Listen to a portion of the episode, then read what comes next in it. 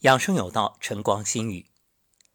今天早晨在幸福村早课，来自武汉的梁霞老师分享了“睡眠革命”这个主题，其中呢提到了一个观点，就是人是不是一定需要八小时睡眠？答案是不一定。据考证啊，所谓的八小时睡眠是源于八小时工作制，那是为了给工人。争取合理的休息时间，打破当初一天要工作十几个小时的高强度的陋习。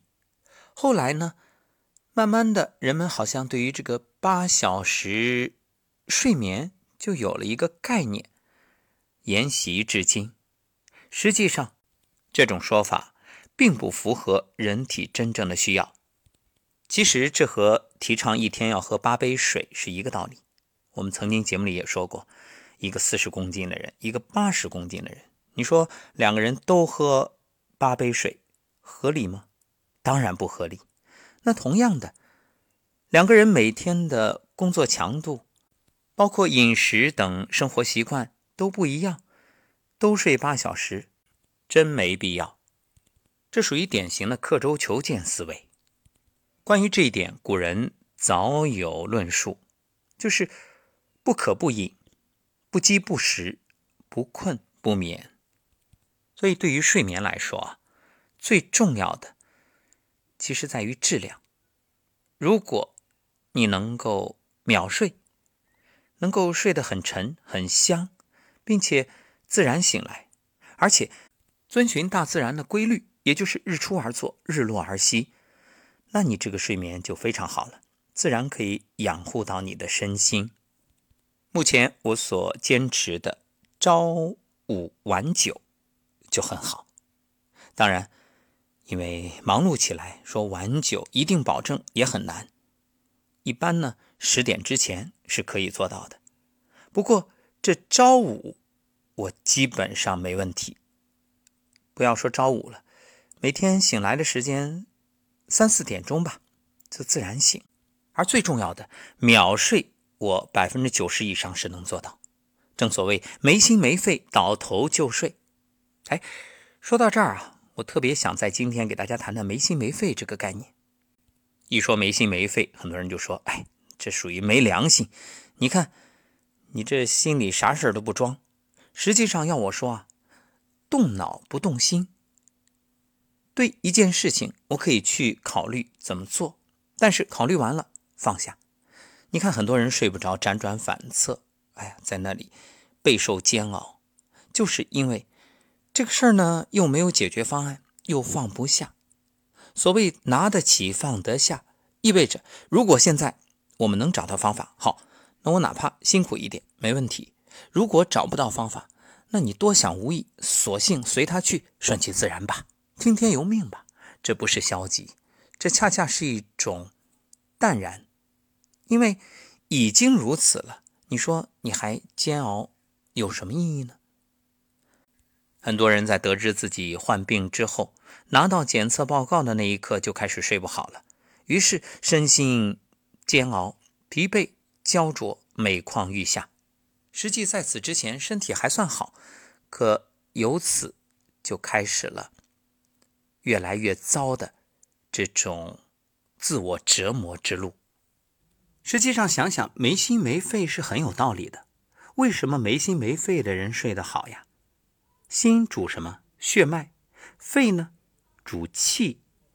所谓心主血脉，是心气推动和调节血液循行于脉中，周流全身，可以发挥营养和滋润作用。所谓血脉，是指血液和脉管以及血液在脉管中的运行。这一系统的生理功能啊。由心脏主持，是血液循环的原动力。心脏气血的虚实和病变会影响血脉的运行，而血液的盈亏也直接影响着心脏的功能。《黄帝内经·素问·五脏生成篇》中说：“啊，诸血者皆属于心。”《素问·伪论》中说：“心主身之血脉。”所以，心主血脉包括心主血和主脉两个方面。心主血呢，是指血液依赖于心脏的搏动输送到全身，心是血液运行的动力。所以你想啊，心里要有事儿，那不就影响血液的运行了吗？要么就是兴奋，这动力太足，那属于实症；要么心气儿不够，心烦意乱，就心里啊总觉着所谓的心灰意冷，那肯定就血液不足啊。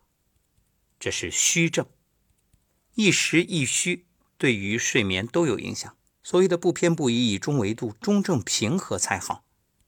那肺呢？肺主气司呼吸，这个不用多说了，大家都知道。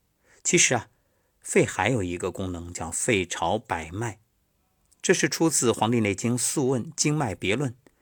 肺朝百脉，它有两方面的含义。一个呢，肺的功能通过人体各条经脉、各个穴位发生作用。肺功能的好坏会通过各条经脉穴位表现出来。第二个就是人体各条经脉、各个穴位功能作用的好坏，也最终会在肺上所表现。在《素问·经脉别论》中是这样描述的：肺气流经，精气归于肺，肺朝百脉，输精于皮毛，毛脉合经，行气于腑，腑经神明流于四脏。气归于权衡，权衡以平，气口成寸，以决死生。所以，为什么把脉能把出你身体的状况，就是这个道理。哎，来察觉那些细微的变化。所以我们说，这没心没肺，是指心里、肺里它都完全的空空荡荡，没有任何的阻挡。所谓心无挂碍，无挂碍故，无有恐怖。你说你的心经、心包经、肺经，它是畅通无阻好啊，还是里面各种障碍好啊？肯定要通才好，对不对？所以这就是没心没肺真正的含义。当然，这只是一家之言。如果各位有其他观点，也欢迎留言，我们讨论。以上观点仅供参考。最后啊，送给各位一首歌谣。听完，或许你就想开了，也就能够做到没心没肺了。日出东海落西山，愁也一天，喜也一天。遇事不钻牛角尖，人也舒坦，心也舒坦。每月领取养老钱，多也喜欢，少也喜欢。少荤多素日三餐，粗也香甜，细也香甜。新旧衣服不挑拣，好也御寒，赖也御寒。常与知己聊聊天，古也谈谈，今也谈谈。内孙儿外孙儿同样看，儿也心欢，女也心欢。全家老少互慰勉，贫也相安，富也相安。早晚操劳勤锻炼，忙也乐观，闲也乐观。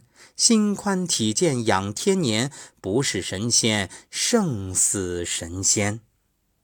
祝各位心宽体安。睡眠香甜。